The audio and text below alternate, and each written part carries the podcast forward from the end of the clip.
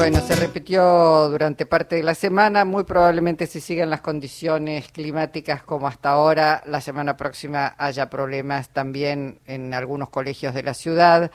Estudiantes, trabajadores se desmayan, no están las condiciones, eh, yo diría, ni siquiera óptimas, buenas para dictar clases presenciales.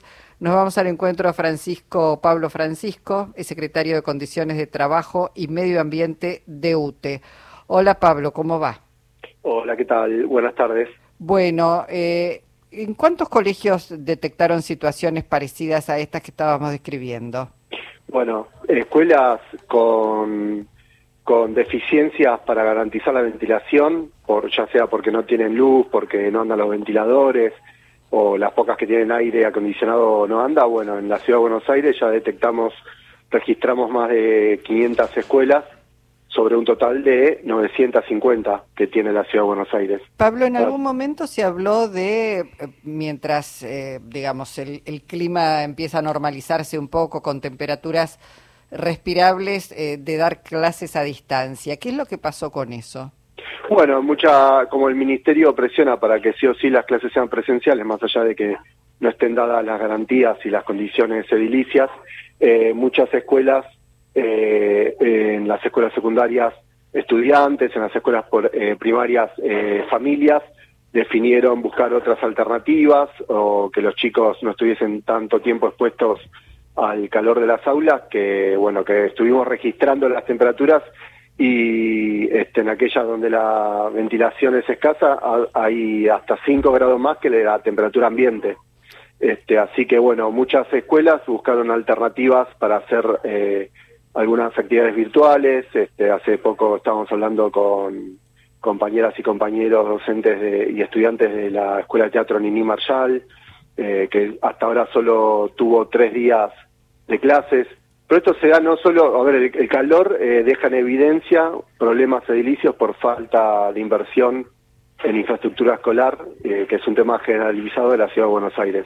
Cuando pase el calor vamos a seguir teniendo estos problemas edilicios porque durante el verano no se hicieron obras y la inversión en infraestructura viene cayendo eh, de manera sostenida. Eh, una pregunta sobre, sobre las condiciones protocolares que se, se tienen para las aulas. Había cuenta que hemos pasado la pandemia, pero nos ha dejado enseñanzas. Entonces pregunto, ¿las aberturas eh, tienen que tener dimensiones eh, suficientes como para que circule el aire? Y segundo, ¿es obligatorio que haya ventiladores de techo en las aulas? Bueno, ahí, mira, de alguna manera la tecla con uno de los problemas, eh, digo que cuando decimos que esto de, lo, de la gestión de Macri y de la reta en la Ciudad de Buenos Aires cayó abruptamente el presupuesto educativo, uno de los picos de caída fue justamente el año 2021, el segundo año de pandemia, eh, en el cual tuvo un recorte del 70% eh, el presupuesto de infraestructura escolar en la Ciudad de Buenos Aires. Entonces, eh, todavía eh, tenemos eh, gran parte de las escuelas, la mayoría diría sin doble ventilación, sin doble circulación de aire, eh, ventiladores que no andan, eh, bueno, la verdad, eh, sistemas eléctricos que no soportan, ya ni hablo de los aires acondicionados, que salta la térmica por el funcionamiento de muchos ventiladores de techo o de pared al mismo tiempo.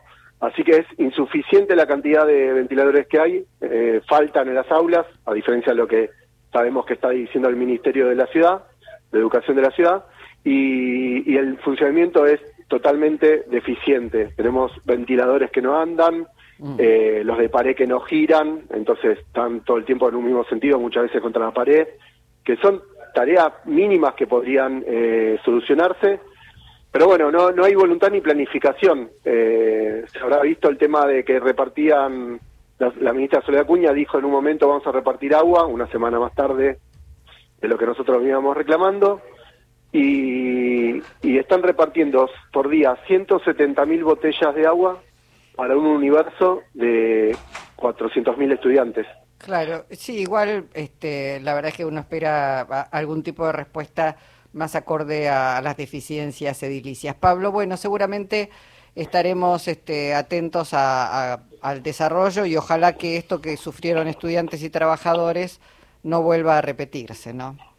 Bueno, este, nosotros estamos reclamando que se invierta en infraestructura y mejorar las condiciones eh, de trabajo y de enseñanza y aprendizaje en las escuelas. Nosotros lo que planteamos es que una infraestructura escolar segura garantiza el acceso al derecho social a la educación. Entonces necesitamos que los edificios cumplan con las condiciones de seguridad y de higiene. Bueno, gracias eh, por tu participación hoy en Encuentro Nacional. Gracias a ustedes, un abrazo grande. Hasta luego. Pablo Francisco es secretario de Condiciones de Trabajo y Medio Ambiente de la Unión de Trabajadores de la Educación.